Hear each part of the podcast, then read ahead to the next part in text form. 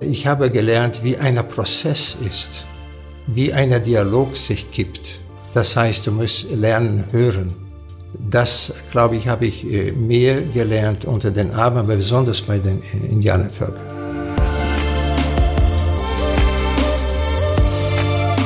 Mit Herz und Haltung. Dein Akademie-Podcast. Der Kardinal vom Amazonas im Gespräch mit Erzbischof Leonardo Steiner.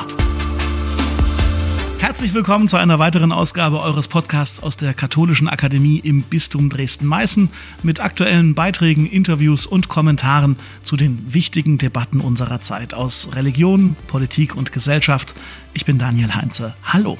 Jetzt am Samstag, am 27. August, erhebt Papst Franziskus in Rom 20 Kirchenmänner zu Kardinälen. Einer von ihnen ist Leonardo Ulrich Steiner. Er ist seit 2019 Erzbischof des Amazonasbistums Manaus in Brasilien. Vor seiner Reise nach Rom ist Erzbischof Steiner in Deutschland zu Gast, unter anderem hier bei uns in Dresden bei Bischof Heinrich Timmer-Evers, den er seit vielen Jahren kennt, seit er einmal als Feriengeistlicher im Oldenburgischen tätig war. Und so passt es, dass er heute auch bei uns im Podcast zu Gast ist. Bevor wir loslegen, ein paar kurze biografische Infos. Leonardo Ulrich Steiner stammt aus einer deutschen Einwandererfamilie in Brasilien. Der 71-Jährige ist Franziskaner und 2019 wurde er von Papst Franziskus zum Erzbischof für das Amazonasbistum Manaus ernannt. Er kommt aus Südbrasilien, hat in Brasilien und Rom studiert und wirkte dann unter anderem in der Pfarrseelsorge und lehrte einige Zeit Philosophie in Rom. 2005 wurde er zum Prälaten ernannt, das heißt zum Leiter der Territorialprälatur Sao Felix und zum Bischof geweiht. Und einer der Konsekratoren war damals der Fechter Weihbischof Heinrich Timmer-Evers. Wir wollen uns heute mit ihm unterhalten über seine Arbeit in Amazonien, seinen Blick auf den synodalen Weg in Deutschland und den weltweiten synodalen Weg und über seine Pläne als neu ernannter Kardinal. Sehr geehrter Herr Kardinal, herzlich willkommen in Deutschland, herzlich willkommen im Bistum Dresden-Meißen und vor allen Dingen herzlich willkommen im Podcast mit Herz und Haltung. Hallo. Danke, ich bin glücklich, dass ich äh, teilnehmen kann und vielleicht ein bisschen einige Gedanken vorstellen kann.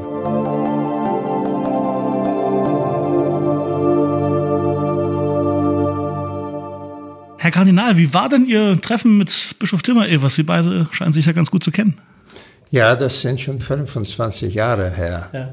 Matthias Hembrock, der war Pfarrer in äh, Rechterfeld, Oldenburger Land. Und er suchte jemand für Urlaubsvertretung und war, der Bischof Timur Evers war ja Pfarrer in Fiesbeck, sind zwei nachbaren Gemeinden. Da haben wir uns gekannt und so dann während sieben Jahre, sechs Jahre, sieben Jahre war, ging ich dann im August, war in Urlaubszeit in Rom, wenn ich da war und war ich dann Urlaubsvertreter in Rechtefeld. Und für Mittagessen war ich immer bei ihm von Rechtefeld bis äh, Fischbeck mit dem Fahrrad. Und das war sehr, sehr gut. So haben wir uns eine tiefe Beziehung äh, bekommen. Herr Kardinal, einem Journalistenkollegen haben Sie zuletzt erzählt, die Ernennung zum Kardinal, also Ihre Ernennung zum Kardinal, hat Sie überrascht. Mit welchen Gefühlen fliegen Sie jetzt nach Rom?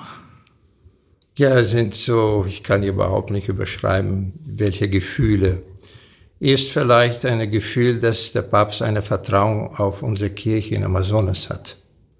Das geht, glaube ich, nicht über eine persönliche äh, Sache, sondern äh, Kirche und die Kirchen, die im Amazonasgebiet sind, sind ja, ist ja nicht nur, Amazonas ist ja nur nicht Brasilien, es sind äh, acht äh, Staaten, die zum Amazonasgebiet gehören. Und ich habe auch den Gefühl, dass der Papst äh, nach Amazonas geschaut hat und ein, einer von den Bischöfen äh, da als Kardinal ernannt hat.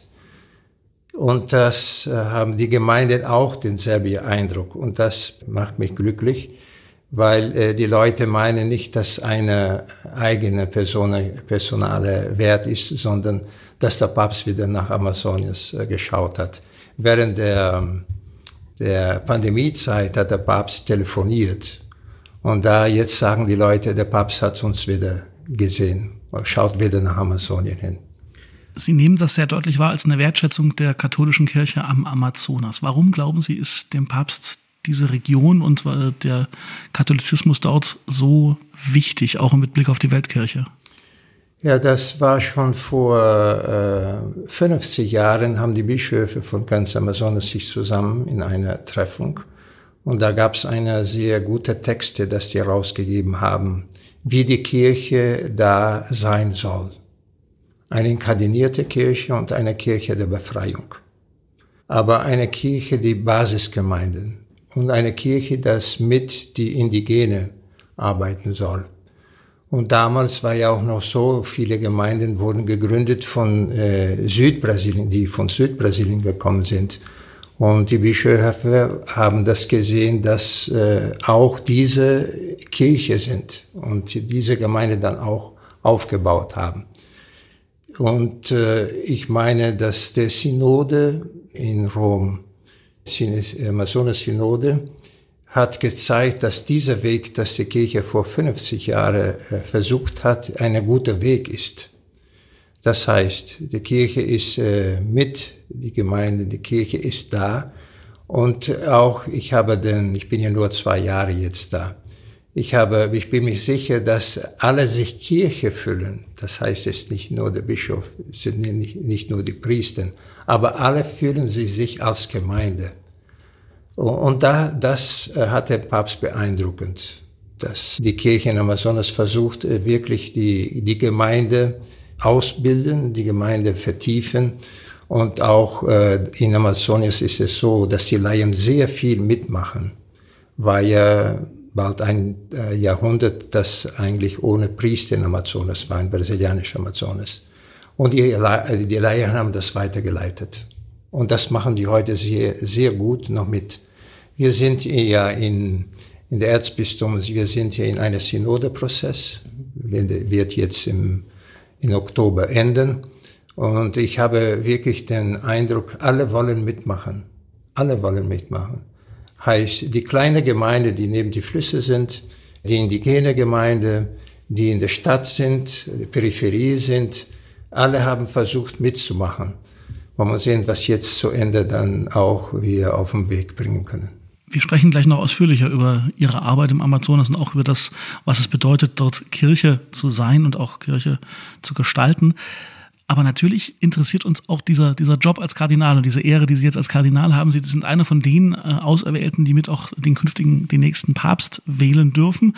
Was glauben Sie, wird über diese Funktion hinaus und die Tatsache, dass Sie jetzt zu den Purpurträgern gehören, was wird sich durch diesen Titel Kardinal noch für Sie ändern in Ihrer Arbeit? Ich glaube nicht viel. Okay. Das heißt, du bist Bischof, du hast ein Amt, du musst dieses äh, Amt weiter üben. Aber ich glaube, es ist mehr eine, eine Dienst, Kardinal zu sein. Besonders Kardinal zu sein in der ganzen Gebiet Amazonas heißt, dass man die Synode weiter äh, möchte äh, machen, weiterbringen. Und auch dieser Brief, dass der Papst nach der Synode uns geschrieben hat, da sind ja vier Träume drin, dass, dass diese Träume nicht nur treue äh, Träume bleiben, aber auch wirklich eine Realität. Und das glaube ich, dass als Kardinal, dass ich äh, ausüben kann. Aber was noch herkommt, weiß ich noch nicht. Wo man, wo man sehen, was kommt. Sie sind 1972 als junger Mann in den Franziskanerorden eingetreten. Und jetzt Genau 50 Jahre später, 2022, werden sie nun vom ersten Papst überhaupt, der den Namen ihres Ordensgründers äh, angenommen hat, zum Kardinal ernannt. Was hat Sie damals dazu bewegt, ausgerechnet dem Franziskanerorden beizutreten und was bedeutet Ihnen das Franziskanische für die tägliche Arbeit? Ich komme aus einer Gemeinde, das tief Franziskaner geprägt ist. Also in Ihrer Heimat in Südbrasilien? Ja, ja. ja. Hm. Die Franziskaner von Anbeginn aus, der kleine Gemeinde, die waren da mit, die waren da. So, dass Kardinal Arns ja auch von dieser Gemeinde ist. Und viele Priester, viele Schwestern. Und dann ist auch tief äh, Franziskaner. Äh, und man hat überhaupt nicht gedacht, ja, ich möchte Priester sein. Ich wollte als, äh, als Kind einer Missionar sein in Afrika. Und da habe ich nicht viel daran gedacht. War ja nur Franziskaner da habe ich gemeint, ja, als Franziskaner kannst du ja Missionar sein, weil aus Deutschland waren ja auch Priester da als Franziskaner, die waren, kommen aus Deutschland als Missionar. nach Brasilien. So diese Meinung, diese Meinung hat, hat mich äh, geholfen, äh, in der franziskanischen Orden zu treten. Natürlich nachher reift man und sieht man, dass eine, eine tiefe Möglichkeit ist da, dass ein Leben als Franziskaner, als äh, Barmherzigkeit, als die Armennähe äh, sein soll. Äh, Solidarität, äh, Fraternität sind so viele äh, Ausdrücke, wo man sagen, dass äh, die franziskanische Spiritualität hat. Und obwohl ich jetzt nicht mehr im Kloster lebe und in einer Gemeinde, aber das versuche ich noch weiter zu üben, diese franziskanische Spiritualität. Äh, ich meine, für uns ist das sehr wichtig. Dann ist man, äh, hat man das Gefühl, die Spiritualität, Spiritualität der Freiheit. Das ist man, ist man frei. Wo man hinkommt, ist gut. Und wo man ist, ist auch gut. Wo man ist, ist auch gut. Und als Franziskaner jetzt äh, in Amazonas ist, ist, ich kann bald sagen, dass eine Gnade ist, dass man da ist und in den Armen und so in eine, eine Gebiet, das sehr viel äh, von der Kirche erwartet. Zumal Sie ja auch schon ganz andere kirchliche Strukturen auch erlebt haben. Brasilien ist ja ein sehr vielschichtiges Land. Sie selber sind im Süden Brasiliens geboren, haben dann vor ihrem Amtsantritt als Erzbischof von Manaus in Amazonien als Weihbischof in Brasilia gearbeitet. Das ist die Hauptstadtdiözese, also eine urbane Gegend, würde ich mal sagen, und sind dann in das Amazonasgebiet gekommen. Was waren Ihre wichtigsten Lernerfahrungen, als Sie dann plötzlich so aus diesem urbanen ins ja, ländlich kann man ja fast gar nicht sagen, also in diese, in diese Weite des Amazonas gekommen sind?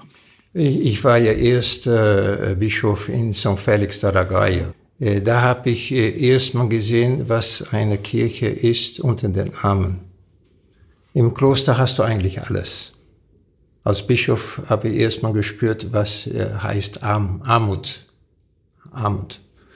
Nicht nur, weil Armen da sind, aber dass man sich eben hingeben muss und immer auf der Straße sein soll. Waren ja so viele Gemeinden und immer unterwegs sehr wenig Priester.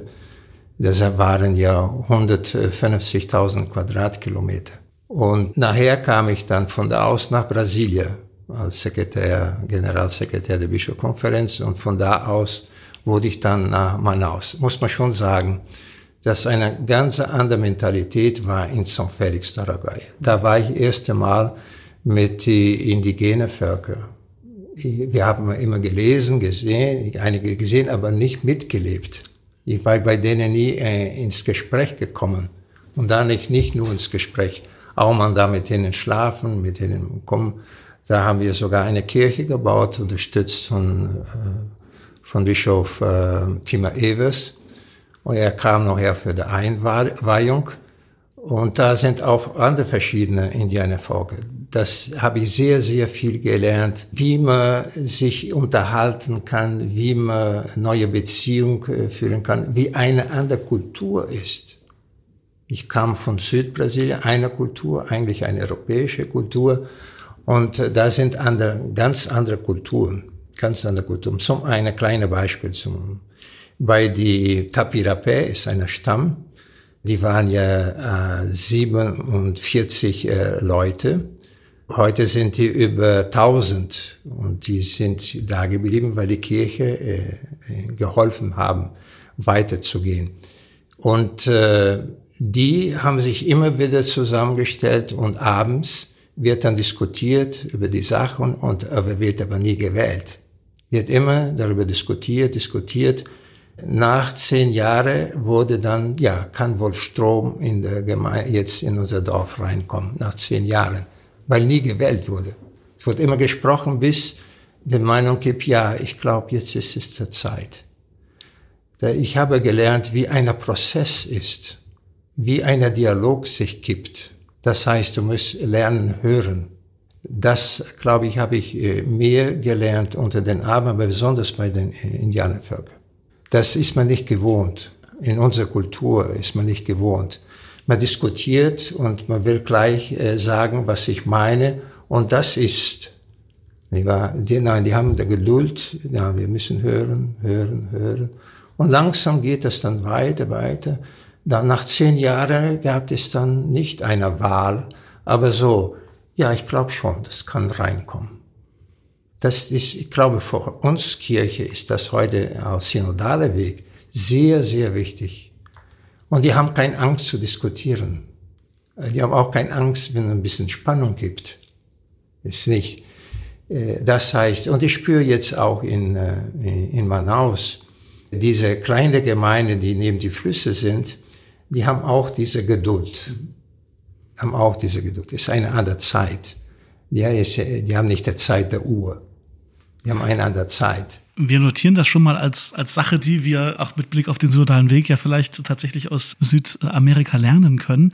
Wir haben mal ausgemessen und ein bisschen nachgerechnet. Ihr Erzbistum Manaus in Amazonien, das ist im Nordwesten Brasiliens, das Erzbistum ist etwa 5,4 Mal so groß wie das Bistum Dresden-Meißen und sie sind dort für etwa 1,67 Millionen Gläubige verantwortlich auf dem Gebiet. Und auf einen Priester im Erzbistum Manaus kommen etwa zehnmal so viele Katholiken wie im Bistum Dresden-Meißen, also so im, im Verhältnis. Das klingt nach einem echten Knochenjob für die, die dort Kirche machen. Also das klingt für mich nach sehr wenige, die offiziell den Hut katholische Kirche aufhaben, als diejenigen, die für die oder in der Kirche arbeiten und sehr sehr viele Menschen auf einem sehr weiten Gebiet, für die Sie Seelsorge zu organisieren und zu gewährleisten haben. Wie kriegen Sie sich, Ihre Priester und Ihre Mitarbeiterinnen und Mitarbeiter motiviert, das zu tun? Wenn man nur sieht, dass die Kirche koordiniert muss werden, animiert muss werden von den Priester aus, aus der Bischof, dann bist du, bist du zerstört. Aber wenn du siehst, dass die Männer und Frauen, die tiefgläubig sind, und die sind da auch verantwortlich für die kleine Gemeinde. Kommst du hin, stellt sich gleich einer vor, ich bin hier der, der diese Gemeinde leitet, wo sie kommt, wo er kommt, das geht so. Äh, und dann sind immer ein kleines Gremium in, der, in jeder eine Gemeinde. Ich meine nur, dass was Wichtiges fehlt. Sonst sind die Gemeinden eigentlich gut begleitet. In der synodale Weg was die Laien mir äh, gefragt haben, warum bekommen die nicht mehr Ausbildung? Das ist interessant. Die wünschen, dass vertiefert wird. Äh, ich meine nur, dass wir äh, besser mit den kleinen Gemeinden geht es eigentlich äh, als Kirche sehr gut. Wir sind eigentlich präsent. Nur wir haben die Eucharistie nicht. Und ich finde das sehr, sehr wichtig, dass die Eucharistie oder wenigstens, dass die eine Sakrament feiern können dass in der, in der Vergangenheit gab es schon, dass in bald alle Gemeinden eine verantwortlich war für die, für die, die, die Taufe. In die, in die, und das wurde nachher äh, zur Seite geschoben. Und ich möchte, dass wieder eingeführt werde, dass eine kleine Gemeinde äh, sich so als Gemeinde fühlt, katholische Gemeinde, dass sie äh, Wort Gottes äh, zelebrieren, aber auch ein Sakrament zelebrieren können. Sonst kommt der, der, der Priester manchmal ein, zweimal im Jahr. Das finde ich eigentlich als, als Gemeinde sehr, sehr wenig. Spielen in dem Zusammenhang auch die Veri Probati eine, eine, eine Rolle? Ja, aber muss man einen Weg finden, bis das Veri Probati sind und so. Das muss man, wie bei den äh, Indigenen man, man gelernt hat, muss man darüber reden und sprechen und wieder wiederholen und wiederholen. Mit den Gemeinden auch zusammen. Äh, Diakone, bei dieser Gemeinde ist ja nicht, ich, ich äh, war ja jetzt einer Diakon im Stadt und schicke dahin. Das funktioniert nicht. Also als altkluger Europäer könnte ich jetzt aber entgegnen, wenn man immer nur wartet und redet und redet und redet und dann mal guckt, was passiert, dann kann man vielleicht auch den richtigen Moment für eine Entscheidung verpassen. Ja, aber muss, äh, muss man viel darüber nachdenken und der Moment kommt, wenn man offen ist. Wenn man nur diskutiert, dass sie, die Sachen weitergeschoben werden, ist was anderes. Ist was anderes. Das war am Anfang der Kirche gerade so. War Paulus und Petrus, äh, äh, Paulus sagte, ich habe ihm das Gesicht gesagt. Das heißt, es gab nicht nur schöne Sachen, gab es auch Diskussionen. Und bis das dann auch weiterging, da, da war ja auch ein Prozess. Aber dieser Prozess ist, ist, ist passiert. Nur äh, wie das äh, sagen kann. Ich, ich, ich möchte schon, dass zum Beispiel bei den indigenen Dörfern, das ist äh, leichter, wo man sagen, aufzunehmen. Wo man sagen, viri probati. Äh, sogar wir diskutieren unter uns zum Beispiel, dass ein eigener Ritus da sein kann für diese verschiedenen Völker. Das, das wäre vielleicht äh, besser. Dann können wir äh, besser unsere Kirche, unser Glauben inkulturieren. Das heißt, es, es geht ja nicht nur ums Liturgie. Manchmal denkt man, Inkulturation geht ums Liturgie. Es geht nicht nur ums Liturgie. Zum Beispiel, wo wir da waren bei äh, Volk Chavanti, da ist äh, die Katechese ganz inkulturiert. Ganz inkulturiert. Ist da ein Salesianerpriester, der ist von 57, 1957 da und da hat er lange Jahre, Jahre studiert und nachgeschaut, nachgeschaut. Nach 30 Jahren hat es eingeführt. Das heißt, äh, muss man ein bisschen Geduld haben, aber auch äh, Gefühl dafür zu haben. Was ist nicht alles, was man meint, das für denen wichtig ist. Wir haben viel jetzt über das Gemeindeleben und über die Organisation von Gemeinde gesprochen. Schauen wir mal in das soziale und politische Gefüge in Brasilien. Das meiste Land in Brasilien gehört Großgrundbesitzern. Viele ärmere Menschen, vor allen Dingen auch Indigene, streben immer mehr in die, in die Städte und Metropolen. Wie gelingt es der katholischen Kirche vor Ort, die Situation der Armen zu verbessern? Ich glaube, was äh, man wieder besser diskutieren muss, ist wieder eine äh, Agrarreform. Darüber müssen wir wieder nachdenken. Äh, unsere Bischofskonferenz hat darüber schon vor mehr Jahren darüber auch sogar einen Text herausgegeben. Aber es ist, glaube ich, Zeit, dass man wieder. Aber ich, ich, ich meine, das ist eigentlich jetzt im Moment nicht das Wichtige. Ich glaube, Ökologie ist heute wichtiger. Wie, was da abgeholzt wird und was da äh, gemacht wird, ist heute, und wie du gerade gesagt hast, äh, die Indianervölker werden immer weiterhin geschoben, immer weiterhin geschoben. Wir können uns vielleicht nicht vorstellen, dass im Amazonasgebiet noch äh, circa 100 verschiedene kleine Stämme sind, die noch keinen Kontakt haben. Ja. Und die wollen keinen Kontakt haben. Die haben schon Kontakt mit die äh, indigene Völker, die ein bisschen mehr auch isoliert sind. Das heißt, isoliert in unserer Meinung. Die sind nicht isoliert. Die haben eine Beziehung mit, der, mit des Ganzes. Ja. Nicht nur, die wollen keine Beziehung mit unserer Kultur. Äh, wenn man da nachdenkt, was ist da, was machen wir als Kirche, dass äh, diese äh, kleine Völker noch leben können? Das heißt, wenn diese weg sind, ist Sprache weg, sind Kulturen sind Lieder, sind Tanzen, das ist einfach weg. Das ist einfach weg. Das heißt, ein Stück Brasiliens ist weg. Das heißt, unsere Elite in Brasilien schaut nicht danach auch. Die wollen was haben, wollen Land haben, Sojaplantage, Vieh, das ist der Wichtige. Gold suchen, ja, Holz verkaufen, das meine ich, das wichtig ist. Das heißt Geld. Können Sie mal konkret beschreiben, wie die Kirche da versucht, diesen Völkern oder äh, auch den Indigenen, mit denen Sie natürlich Kontakt haben, aber auch den Menschen aus Ihren Gemeinden da konkret zu helfen? Also was sind ganz konkrete Möglichkeiten für Sie, dagegen zu wirken, gegen diese Prozesse? Äh, zum Beispiel in, in Manaus haben wir ca. 35.000 Indigene im Stadt, in der Peripherie. Und wir versuchen, äh, die, die Jüngere zusammenzuziehen, uns treffen, so diskutieren über Sprache, über Kultur, aber dass sie auch in der Uni reinkommen und nachher wieder zurück in ihre eigene, eigene Dorf. Also quasi nicht in der Stadt bleiben, ja, sondern so wirklich auch einen Anlass haben, zurück in die Heimat zu kommen. Und man spürt, dass die äh, bereitet sind, wenn die Uni vorbei haben, wieder zurückzugehen. Und das ist sehr wichtig. So wichtig, dass zum Beispiel Tapirapé-Volk äh, ist keiner Volk in der Welt, so, dass so viele äh, in, muss man sagen, die haben 1000, äh, 1000 äh, Einwohner, wollen wir so sagen. Und äh, alle, Prof alle äh, Lehrer, die haben Uni besucht. Alle. Die Grundschule, die haben Uni besucht. Es gibt keine Volk in der Welt, so, die so viele, da, äh, Statik, äh, statistisch, so viele Uni besucht haben. Und die kommen alle zurück und die wissen sicher, wenn wir so als Tapirapé leben wollen, müssen wir unsere eigene Kultur behalten. Aber auch, was wir als ähm, Meinung der Welt Gottheit und so. Die, die, die, sind, die haben das klar. Und wir, wir, wir wollen versuchen, dass mit dieser, die nach Manaus gekommen sind, dass auch die so drin wachsen in andere, andere Meinung, andere Mentalität.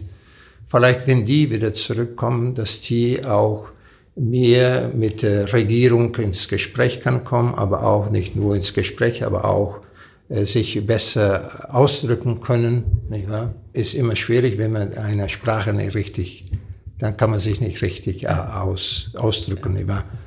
Und ich spüre schon, wenn, weil es sind ja auch heutzutage von diesen verschiedenen Stämmen sind Professoren in der Universität. Und da spürt man, wie wichtig diese Leute sind, sind Frauen und Männer.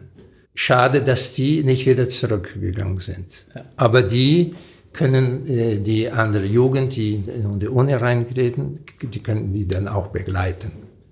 Ich möchte noch mal ganz kurz äh, eine Frage in Richtung Gesellschaft und Politik Ihnen stellen. Hierzulande in, in Deutschland wird der brasilianische Staatspräsident Bolsonaro von vielen Beobachterinnen und Beobachtern skeptisch beurteilt. Wie ist das Verhältnis der katholischen Bischöfe zum Staatspräsidenten und welche Erwartungen haben Sie an die Politik, auch mit dem Blick darauf, dass bei Ihnen, soweit wir wissen, im Oktober ja auch Wahlen anstehen? Ja, es ist nicht äh, leicht zu sagen, was die Bischöfe. Wir sind über 300 ja, aber Sie kennen sich ja. Ja, aber äh, wir sind nicht alle in derselben Meinung, okay. auch politisch. Ja. Und das ist, ist, ist so und äh, ich glaube, es ist auch gut so, dass verschiedene Meinungen da sind. Nicht wahr?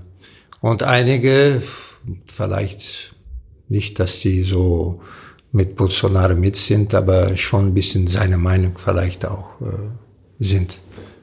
Ich, äh, was ich äh, äh, was ich Schwierigkeiten habe, ist, äh, was Bolsonaro mit ähm, verschiedenen Institutionen macht. Das heißt, äh, der oberste Gericht ist ja immer so an attackieren, nicht? Der oberste Gericht von Wahl äh, immer wieder, immer wieder. Und das gibt nicht nur Spannung, das gibt manchmal, wenn man nicht aufpasst, kommt langsam äh, was Brasilien ist, dann ist jeder einer für sich. Wenn ein Staat nicht mehr richtig da ist, wo man alles attackieren kann und das, nicht, das ist nicht gültig, das ist nicht gültig, dann trifft man auch die moralische Sachen.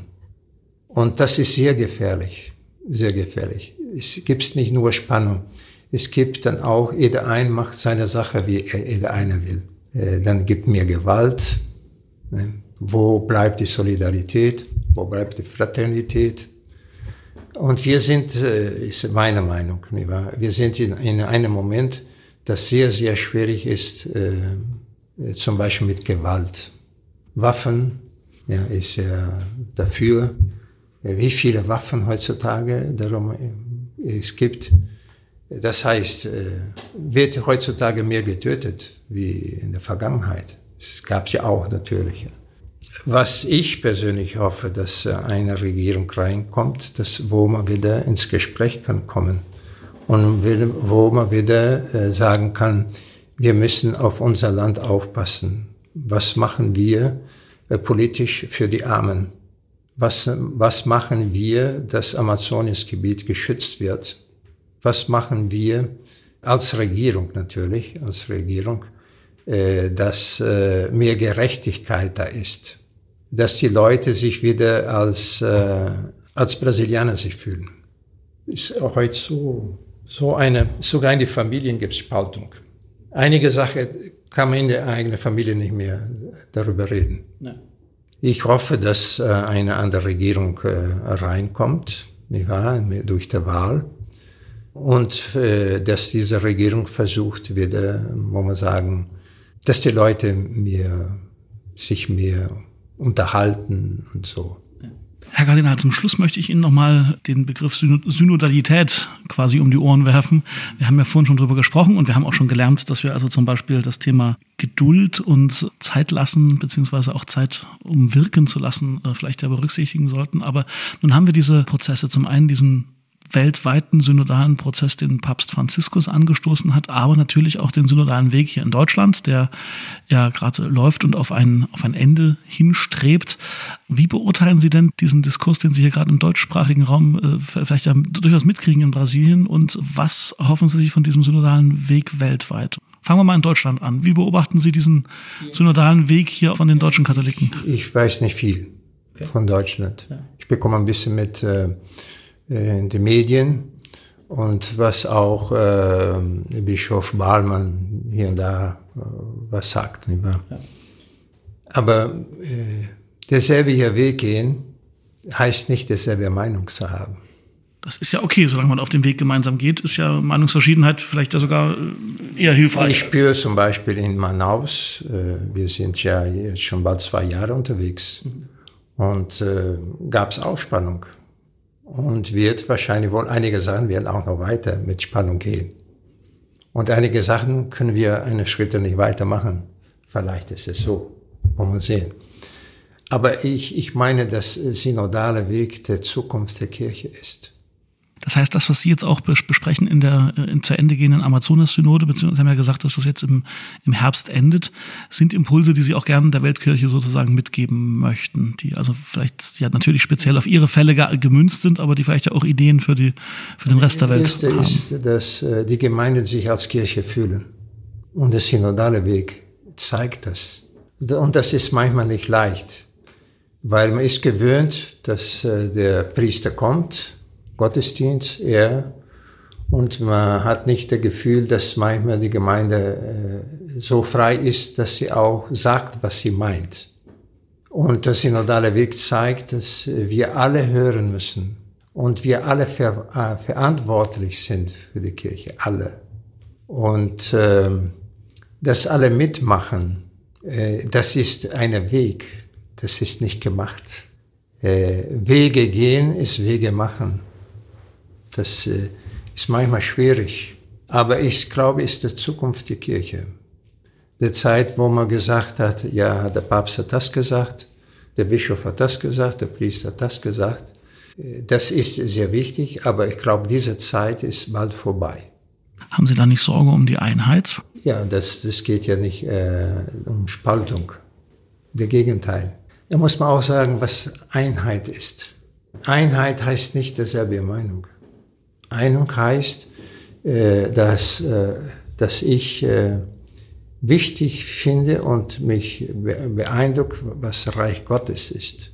Und darum geht es. Nicht um, nur um Struktur. Wie, wie viel ist unsere Kirche Reich Gottes? Und dann noch, nachher, Papst Franziskus äh, zieht das immer nach Barmherzigkeit. Nicht mehr? Und synodale Weg ist ein Weg, das alles mitnimmt. Man will immer einige Sachen zur Seite schieben. Zum Beispiel äh, in dem Brief, das der Papst uns geschrieben hat nach der Synode, sind ja die, die vier Träume, das ich schon gesagt habe. Das ist eigentlich eine Hermeneutik der Totalität. Oder heißt Hermeneutik, Hermeneutik des Ganzes. Nichts fällt raus. Das Ganze ist eine, eine Weg, wo man äh, gehen muss. Das heißt, äh, alle Schwachheiten kommen mit. Und wie, weil alle mitkommen, das ist äh, sehr wichtig für die Rettung von uns alle. Ich meine, dass wir auf der richtigen Weg sind. Herr Kardinal, danke für Ihre Zeit und danke, dass Sie bei uns hier in Dresden zu Gast waren und im Podcast zu Gast waren. Danke, danke.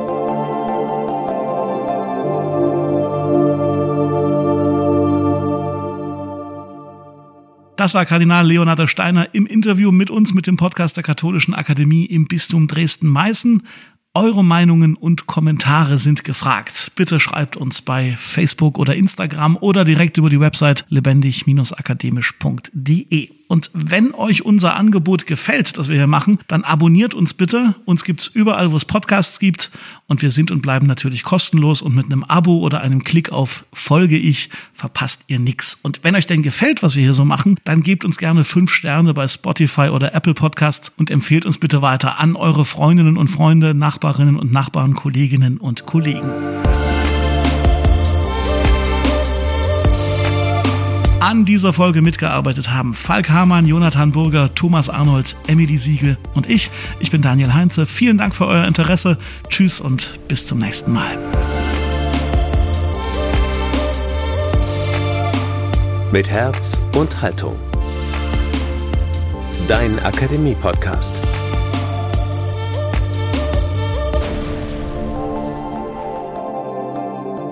Ein Angebot der Katholischen Akademie im Bistum Dresden-Meißen.